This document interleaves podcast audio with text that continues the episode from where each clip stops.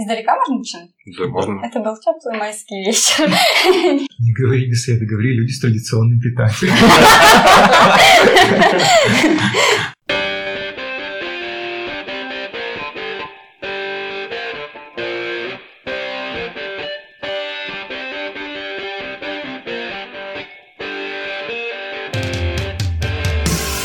пока не начался выпуск, приглашаю вступить в нашу группу ВКонтакте и подписаться на мой профиль в Инстаграм Никита Улитин, чтобы следить за новостями нашего подкаста. Ссылки будут в описании. Приветствуем вас на подкасте «Порядок в деле». С вами Никита Улитин. И Александр Ливанов. И у нас в гостях собственники веганского кафе «Брокколи» Полина и Владислав Кузьмин. Здравствуйте! Здрасте. У нас уже такая добрая традиция. У нас был до этого выпуск с владелицей кафе Оля-ля. Они рассказывали о том, как они живут в эти тяжелые времена. Так что очень приятно вас видеть в студии. Давайте поговорим о том, как все начиналось для начала. Как вы пришли вообще в этот бизнес и почему именно общепит? Издалека можно начинать? Да, можно. Это был теплый майский вечер. У нас уже был батутный клуб, батутный парк небольшой на Сурикова. Мы сами являлись тогда уже вегетарианцами-веганами. И поехали отдыхать в Санкт-Петербург. Зашли в какие-то веганские кафешки, веганские магазинчики. Увидели, что о, так много еды, можно есть. Воодушевились этим всем, и как-то, так как опыт уже какой-то предпринимательской деятельности был, решили так вот прям махом, а что, а давай откроем магаз. И открыли магаз. То есть сначала это был, был Магазин. даже не общепит. Да, это был не общепит, это был очень маленький магазин. Прям даже не магазин, очень маленький ларек, котором мы... Магазин тофу такой, из которого мы все это из Москвы и Санкт-Петербурга привезли. Где-то год, да, год он у нас работал. И спустя уже год мы нашли людей, которые очень любят готовить, которым очень нравится это делать. Поэтому решили все совпало, что и помещение нашли, и поваров нашли. Поэтому решили идти дальше и открыли кафе.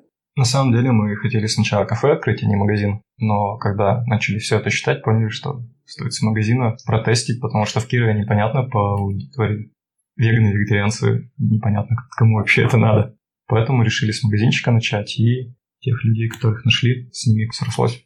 В принципе, до сих пор выбор, я насколько понимаю, невелик. Вот у меня есть э, друг вегетарианец, я с ним периодически хожу по разным местам, где ему комфортно. И, в принципе, вот я знаю буквально там 2-3 заведения, включая ваш, где можно полноценно поесть. В остальных обычно это какие-то овощи-гриль, какая-то маленькая такая страничка для чепенцев.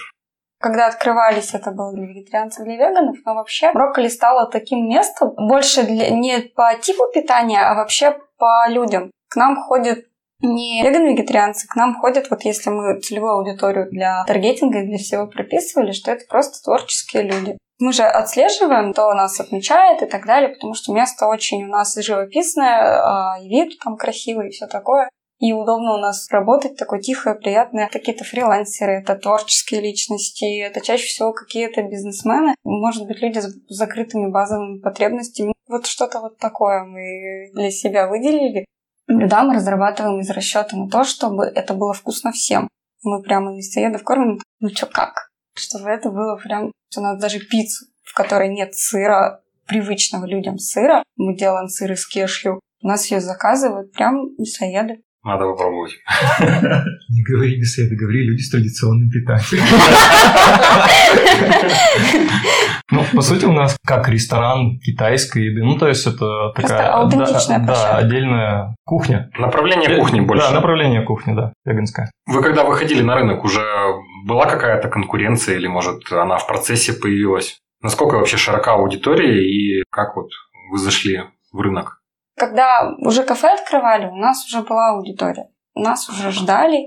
Вход у нас был достаточно плавненький, и мы там даже никаким инстаграмом не занимались, у нас была маленькая группа ВКонтакте, а инстаграм он сам собой пришел, потому что люди начали у нас массово прям отмечать, отмечать, отмечать, отмечать. Мы ну надо, да, надо брать. Какая-то конкуренция, конкуренция с другими общепитами, с другими, не, не обязательно вегетарианскими. У нас есть еще одно кафе вегетарианское, оно ведическое в Кирове. Там тоже хорошо. Но оно другое. Оно вот именно Нельзя сказать религиозное, или можно сказать религиозное. Ну, религиозное. можно. Оно ведическое, там другая направленность, оно тоже классное, но оно просто совершенно другое. У нас даже как-то вот только по, по тому принципу, что у нас нет мяса. В Кирове, на самом деле, несмотря на то, что город не столичный, а провинциальный, довольно, ну, даже от многих слышу, что, во-первых, кухня на уровне, а во-вторых, довольно большой выбор заведений на такой объем людей. В принципе, конкуренция-то она есть. Вообще, ваш бизнес, он прибыльный, это ведь не филантропия. Нет, не филантропия. По идее, бизнес прибыльный. Март был вообще, у нас вот только сезон начался, когда пост, прямо очень много народа было, пока все это... Да, все пока не пришло. Все отлично на самом деле. Идет и, думаю, будет идти. Расскажите, сколько у вас было на старте людей, когда вы именно открывали кафе? Говорили, что повезло с поварами. Какая команда начинала это дело? Два повара, и мы вдвоем. А четырех это, в принципе, уже было достаточно, чтобы открыть ресторан. Мы работали каждый день. Первые 50 дней, наверное, мы работали одни. Немножечко это было интересно. Как дорого открыть кафе, такое как ваше, если не секрет, конечно? У нас все проще. Из-за того, что у нас нет мяса, молочки, яиц, нам не нужны дополнительные цеха и так далее. Конечно, есть какие-то сложности. Наше кафе такое бюджетное. Но все равно, у вас есть помещение, наверняка какой-то должен был быть ремонт. Нужно было вкладываться в кухню, в продукты. Ремонт мы сделали сами. Прям полностью сами. До этого в этом помещении была кофейня. Там, не знаю, стены мы практически не красили. Ремонт мы сделали все самостоятельно, также вчетвером. Часть оборудования была. Часть оборудования была, Была. потому что у повар пек тортики, а у нас был магазин. Из магазина все привезли. Это такой легкий самопал, то есть мы подделали кухню, чтобы она подходила по всем нормам и так далее. Купили камин, собрали качели, солевую лампу стащили у мамы и открылись. И на продукты на самом деле вот мы открывались, и на следующий день на продукты денег у нас не было. Вот, то есть мы что заработали в первый день, а в первый день у нас была полная посадка, у нас не хватало посуды. И бегом в магазин. Да, и бегом в магазин. Мы не работали тогда с какими-то предприятиями, которые продукты, ну, с хорикой работают. Ну вот мне сколько нужно было бы денег, если бы я, например, имея сковородку, наб- набор кастрюль и съемное помещение, это порядок 100 тысяч, миллион, 10 миллионов. Ну, я расскажу. Ну, в общем, на самом деле мы открылись дешево. Давайте начнем с того. И у нас, наверное, это главная ошибка была, то, что мы не проработали меню. У нас было очень мало оборудования, посуды. Вот поэтому посуды поначалу не хватало. Так как меню не проработанное, мы какую-то аудиторию сразу... Вот они пришли первый раз, и, в общем, скорее всего, больше уже не возвращались. Потому что я слышу до сих пор какие-то эти негативные отзывы, что у нас одни блины и кофе. Вот, в общем-то, с чем мы открывались. Мы где-то с тем, что у нас было, с дешевой кофемашиной, э, с там, ну, вообще с- совсем таким не очень профессиональным, мы открывались, наверное, где к, к 300-400. Ну и с тем оборудованием, то, что у нас было. Ну, учитывая, что мы не... Ну, вот Ну не с нуля, не с нуля вы стартанули, у вас уже что-то было наработано. Ну да, то есть у нас человек уже готовил торты. У него огромное количество кухонной утвари, или как это правильно Кухонной утвари. называется. Мы начали с этих, то есть это десерты, блины, которые он нам в магазин до этого поставлял, так мы с ним и познакомились. Блины фаршированный готов. Десерты нам делал. И поэтому что-то уже было, но на самом деле если бы сейчас я открывался, я бы все равно немножко побольше. И меню бы проработал, и сразу бы все место, потому что это начали просто с каких-то ошибок. И хорошо, что мы не знали, как правильно, потому что мы бы не открылись тогда никогда. Это сейчас вспоминаем, думаем, «Ну, что? Зачем? Зачем? Как, как, как так-то? Вот. И достаточно быстро мы у Владика там настольная книга, книга у туалета, санпины. Я, я себе купил санпины, чтобы у меня на работе, и думал посидеть, почитать. На самом деле, даже очень смешной момент был в первый день.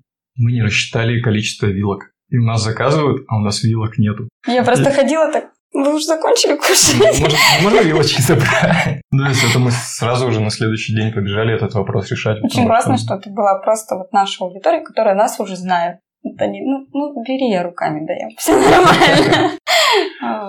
Сколько уже времени Полтора прошло? года. Полтора года. За это время какие у вас были этапы? Я так понимаю, что раз вы в таком виде открылись, то по ходу дела вы докладывали, что-то ремонтировали, вкладывались в свой бизнес. Да, да, мы вообще стали небольшими мальчиками, но уже в третий класс пошли, наверное. Мы перенесли кухню, сделали открытую кухню, чтобы вот это вообще прям вложение перед всем весельем последним, где-то в начале марта.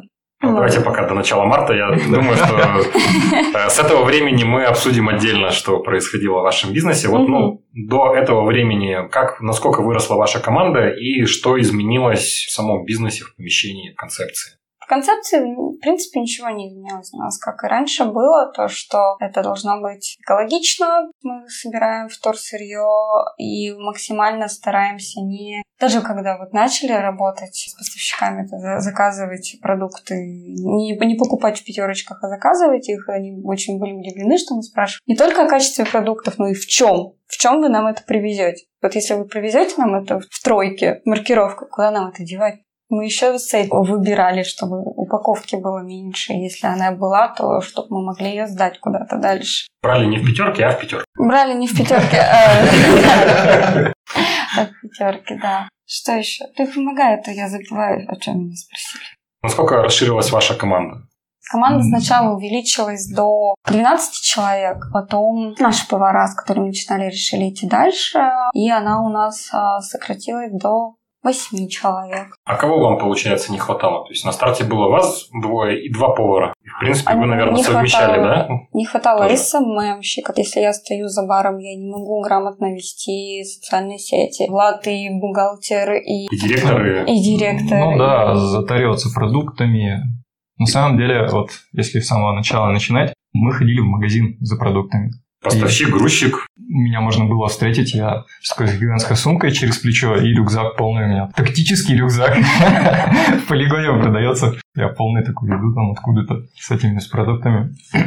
Это на самом деле была одна из ошибок. То, что сам постоянно ходил, очень много времени на это тратил. То, что не стали искать поставщиков продуктов сразу. Полгода я каждый день закупался продуктами, и мы все боялись иметь какой-то запас. А надо было просто посчитать, сколько у нас уходит. Вот когда посчитали, оказалось, что можно заказывать два раза в неделю, этого достаточно. Сэкономили кучу времени. Да, вообще кучу. Зато физуху подняли. Ну, скорее, скорее подняли.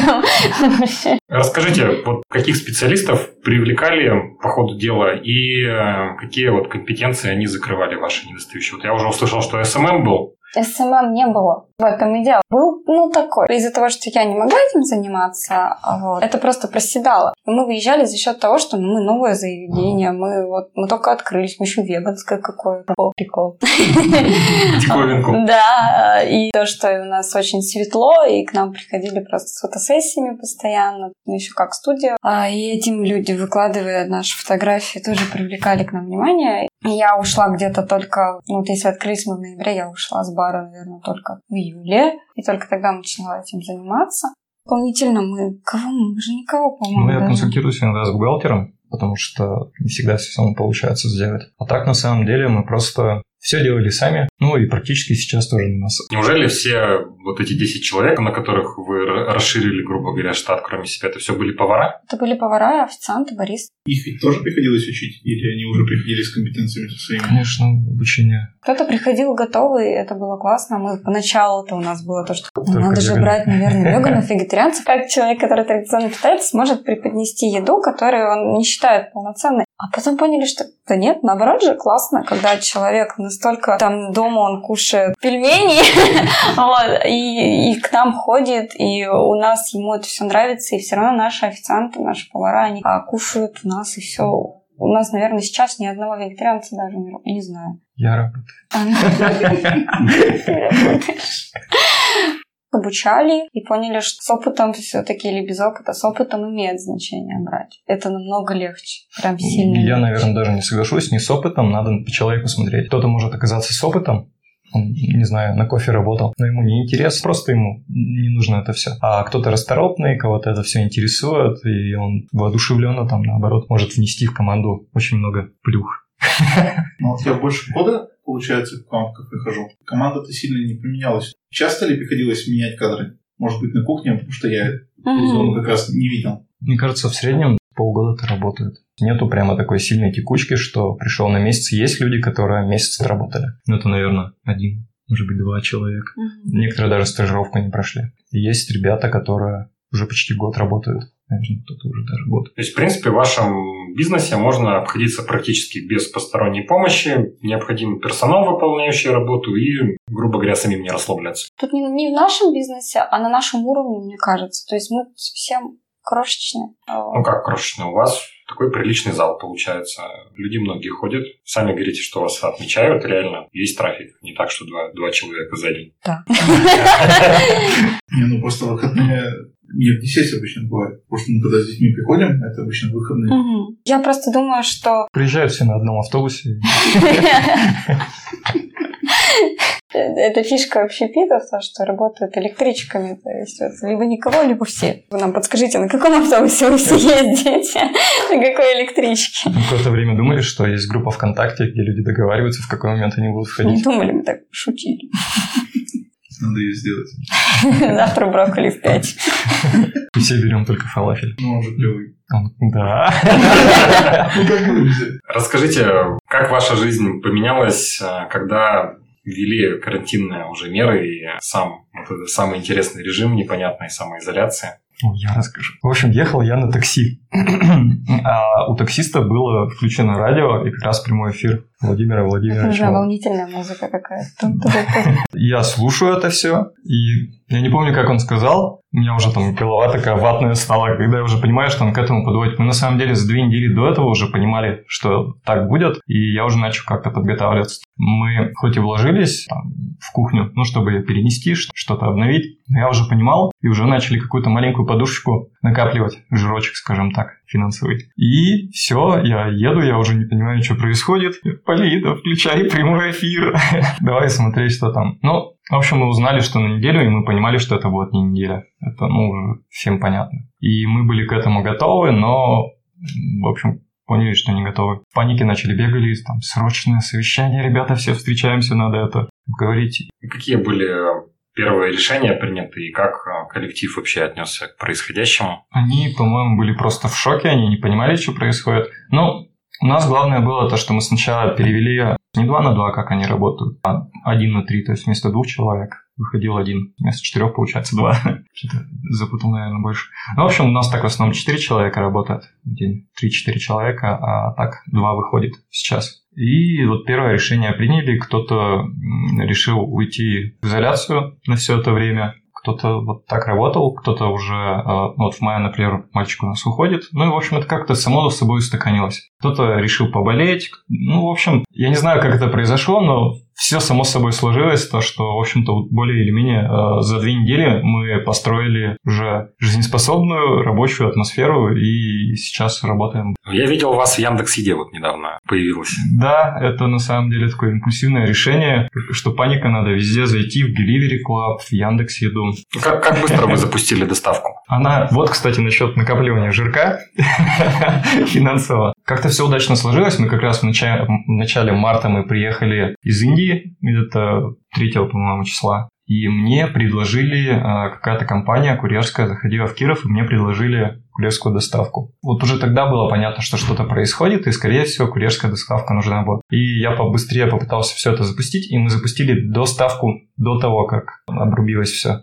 где-то за недели-две, наверное. Там заказывали раз в день максимум. И когда все обрубилось, на самом деле это очень кстати пришло. То есть у нас уже готовый курьер, мы знаем, как работать с этой платформой. Не знаю, все, все вперед проплачено за курьеров. В общем, все круто получилось. Вот у нас э, получился плавный, хотя там все упали выручки, но это просто, мне кажется, у людей шок был первую неделю. Они просто не знали, что было дальше, будут у них деньги, будет у них работа. Или, может быть, надо сидеть на гречке и туалетной бумаге и интернет проплатить на полгода и все, отдыхать. И как вот эта тема с сотрудниками прошла, потому что непонятно же, за чей счет нам Владимир Владимирович сказал, что вроде как это все должно оплачиваться. А как вот вы договорились со своими сотрудниками и за счет каких средств они переживают эту изоляцию? У нас как-то, видите, из-за того, что коллектив небольшой, вот, ну прям небольшой, и как-то за счет того, что мы со сменами вот это вот отформатировали, у всех все нормально получилось. И нам нормально, и им нормально. Мы не сокращали какие-то выплаты, ну ничего. Просто за счет того, что где-то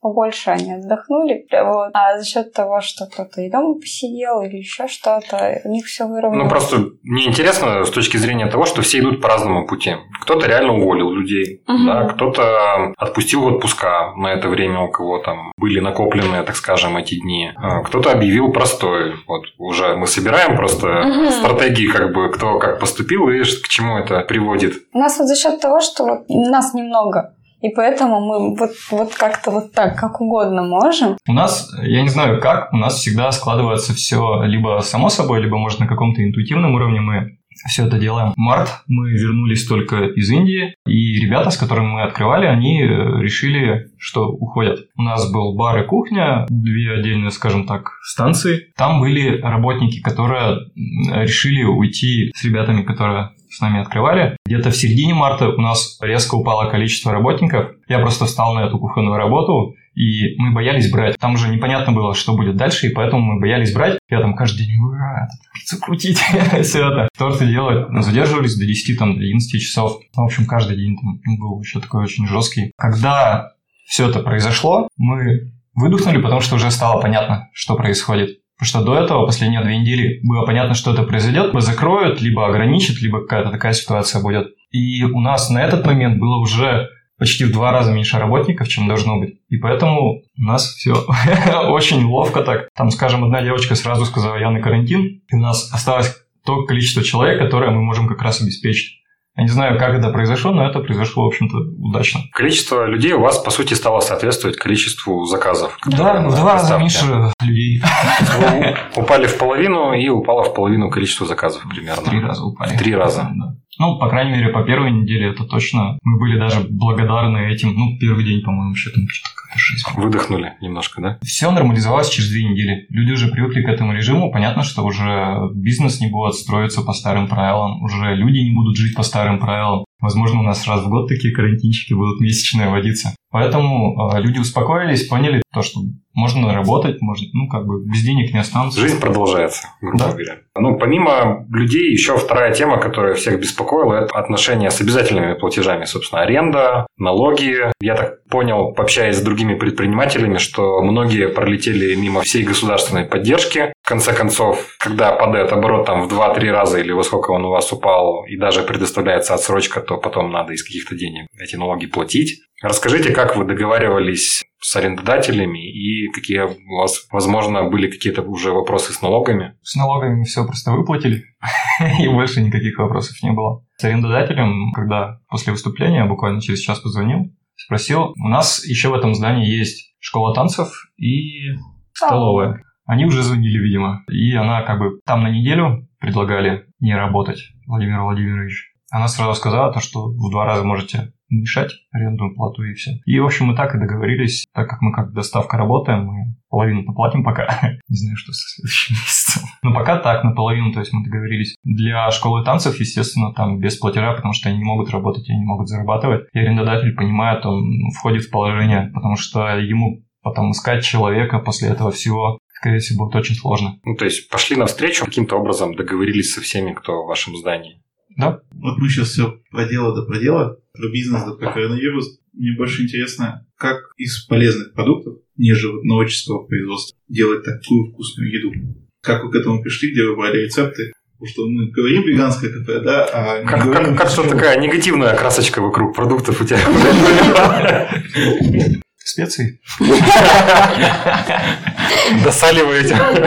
Не, на самом деле огромное количество специй, оказывается, существует, кроме хмели, сунели и соли. За счет специй можно любой продукт вывести на тот уровень, который нужно, и из него же сделать что-то другое просто за счет специй. Сейчас очень много источников, в том числе и европейских каких-то источников. И Санкт-Петербург в этом прямо уже улетел вперед далеко. Э, это на самом деле все несложно, постоянно тестить, пробовать. И в итоге приходим к тому, что получается что-то очень классное. А насколько вообще обострилась ситуация, возможно, с поставщиками, с наличием каких-то продуктов? Все равно ваш бизнес находится в цепочке. Упаковку тяжелее стало заказывать. Раньше мы ходили, если у нас что-то кончается недалеко магазинчик, пикник есть, мы до него него дойдем, там докупим стаканчик.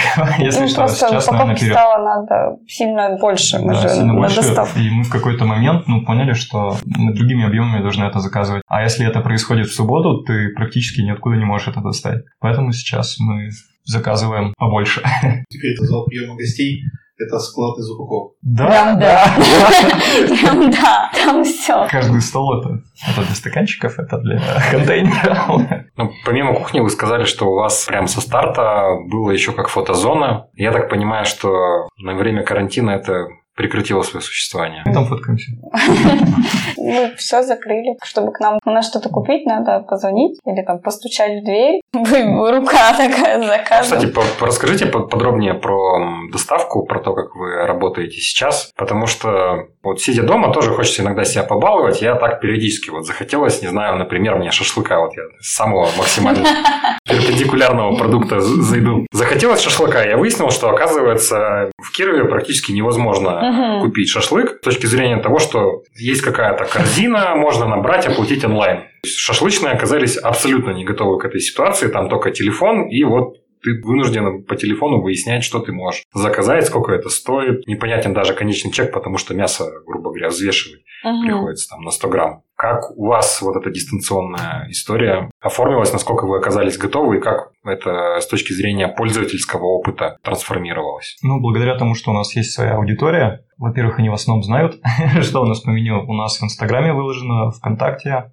с фотографиями совсем. Поначалу мы, получается, по телефону принимали, либо также по переписке в Инстаграм. На самом деле, в Инстаграм будто бы больше даже заказов идет. Ну вот, когда мы Delivery Яндекс там тоже заказывают. Ну и, в общем-то, все. Человек видит цены, э, по Инстаграму удобно, выбирая то, что ему нравится, пишет, можно это, можно это. И мы его сразу консультируем. Ну, то есть, по сути, вы не пошли по пути вложения там, в сайт, открытия какой-то торговой площадки, вы работаете тоже с минимальными такими затратами. А вот по, по опыту сотрудничества как раз Delivery с Яндекс, они буквально недавно, получается, зашли в наш город. Видимо, раньше он не был так интересен в отсутствии карантина. Насколько там вообще пришлось постараться, чтобы выложить меню и вообще оформить с ними какие-то отношения? Яндекс сами позвонили. Насчет Delivery я прям боролся недели две, мы отправляли запросы, я сам звонил, они очень долго рассматривали. А Яндекс мне звонили каждый день, когда пишете, когда посмотрите. Поэтому в Яндекс мы немножко пораньше зашли, а в Delivery попозже. Ну, что пришлось дополнительно? Фоткали меню? А у нас все было, да. То есть, у вас было уже готово Ну, в общем, на самом деле, просто вот это сесть за компьютер, внести то, что у нас есть, и все, мы готовы. Дополнительно ничего не пришлось делать. Мы же веганское кафе. Нам нужно делать чуть больше. У нас же есть все фотки. Какие хотите фотки есть. Только приходите. И заказывайте. Да. На что сейчас направлен взор и ваше внимание? На самом деле, лично мое внимание это на внутренней настройке, чтобы все работало как часы. Потому что я понимаю, что у нас зачастую с командой какие-то сложности. Если мы что-то понимаем, это не обязательно, что другие люди понимают. Поэтому обязательно надо проработать с командой, обязательно какие-то должны быть скрипты, и чтобы это все как часы работало, чтобы потом мы уже могли как-то расширяться. Конечно, там хочется, чтобы на уровне кофелайка, франшиза в каждом городе по несколько точек. Конечно, конечно хочется, но если еще не проработаны какие-то моменты, ходить куда-то больше. В люди, скажем так, это проблемно будет. Послушайте выпуск по франшизе как раз с кофелайком. У нас есть Никита Семинарский, и вам намного откроется глаза, насколько надо быть готовым для того, чтобы просто продавать франшизу. На самом деле, э, мы когда все это открывали, начиная с магазина, заканчивая кафе, да, батутку можно приплести, я всегда думал, что люди открывают, они все, все шарят, все знают, они подкованы. Я общался с одним человеком, директором, скажем, нашего конкурента, ну, вот ведическое кафе, и я понимаю, что он иногда тоже очень происходит. Что кругом происходит, что делать-то? Ну, то есть каких-то тоже привлекают, не знаю, там, экономистов, еще кого-то, и чтобы они ему это сделали, потому что он ну, не все знает сам. Правильно. Так и надо делать. Ну, надо быть профессионалом в своем деле, просто эти компетенции один раз пригодятся, а потом что с ним делать? Понадобился экономистам там большую книгу открой. Экономика для чайников. Ну, то есть вы планируете м, делать франшизу? То есть такое у вас видение на будущее? Хотите сеть?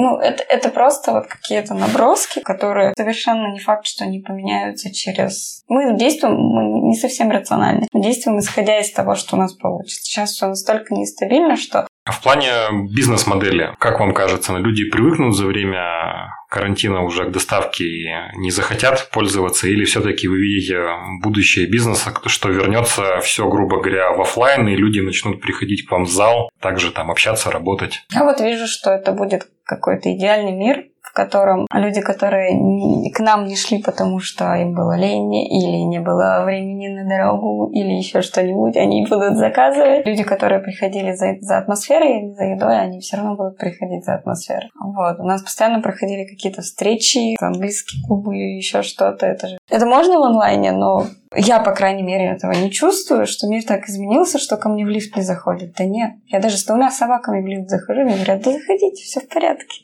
Да, все нормально. Никто же ничего не соблюдает. Я не думаю, что вот с Санкт-Петербургом очень нас. постоянно контактирую, и там действительно какие-то прям сложности у людей в передаче каких-то вот там, они производство косметики у них, и там вплоть до того, что передать кому-то что-то, что люди даже не берут, а то есть, в принципе, возможно, ваша аудитория даже расширится после этого. Ну, я, на самом деле, Полину дополню. Я считаю, что будет еще лучше. У нас до того, как ввели этот режим, я продумывал, как мы будем осуществлять доставку. То есть я понимал, что надо... Мы кухню-то перенесли, чтобы там сделать цех для, именно для доставки. Но вся эта ситуация, можно даже сказать, помогла нам понять, как работает вообще, в принципе, доставка. И дальше, я думаю, люди правда будут заказывать та аудитория, которая приходила, которой было комфортно у нас сидеть, они будут приходить и сидеть. Кто-то новый появился, кто будет пользоваться доставкой. Те же люди, которые не смогут к нам приехать, они тоже смогут заказать. Каналов сбыта становится будто бы больше. И я думаю, будет только лучше. Ну тогда скрестим пальцы, чтобы у людей просто были деньги а потреблять это, а не сидеть, грубо говоря, на картошке дома. Ну и спасибо вам большое, что пришли. Спасибо, что пригласили. Надеемся, что у вас все будет хорошо, и все планы сбудутся, и народ и будет заказывать, и пойдет к вам ногами голосовать за ваше кафе. Изоляция закончится, и блинчики будем есть там. На этом у нас все. Оставайтесь с нами, у нас будет еще очень много интересного контента. Следите за нами в наших группах ВКонтакте и Facebook Улитин Нейфельд, в нашем одноименном телеграм-канале «Порядок в деле», и на любом удобном для вас приложении, в котором есть подкаст. И для всех наших слушателей, которые следят за нами через Apple подкасты, оставляйте оценки, пишите отзывы, мы обязательно их учтем, пишите в отзывах вопросы или предлагайте ваши темы, и мы обязательно постараемся их осветить в следующих наших сериях.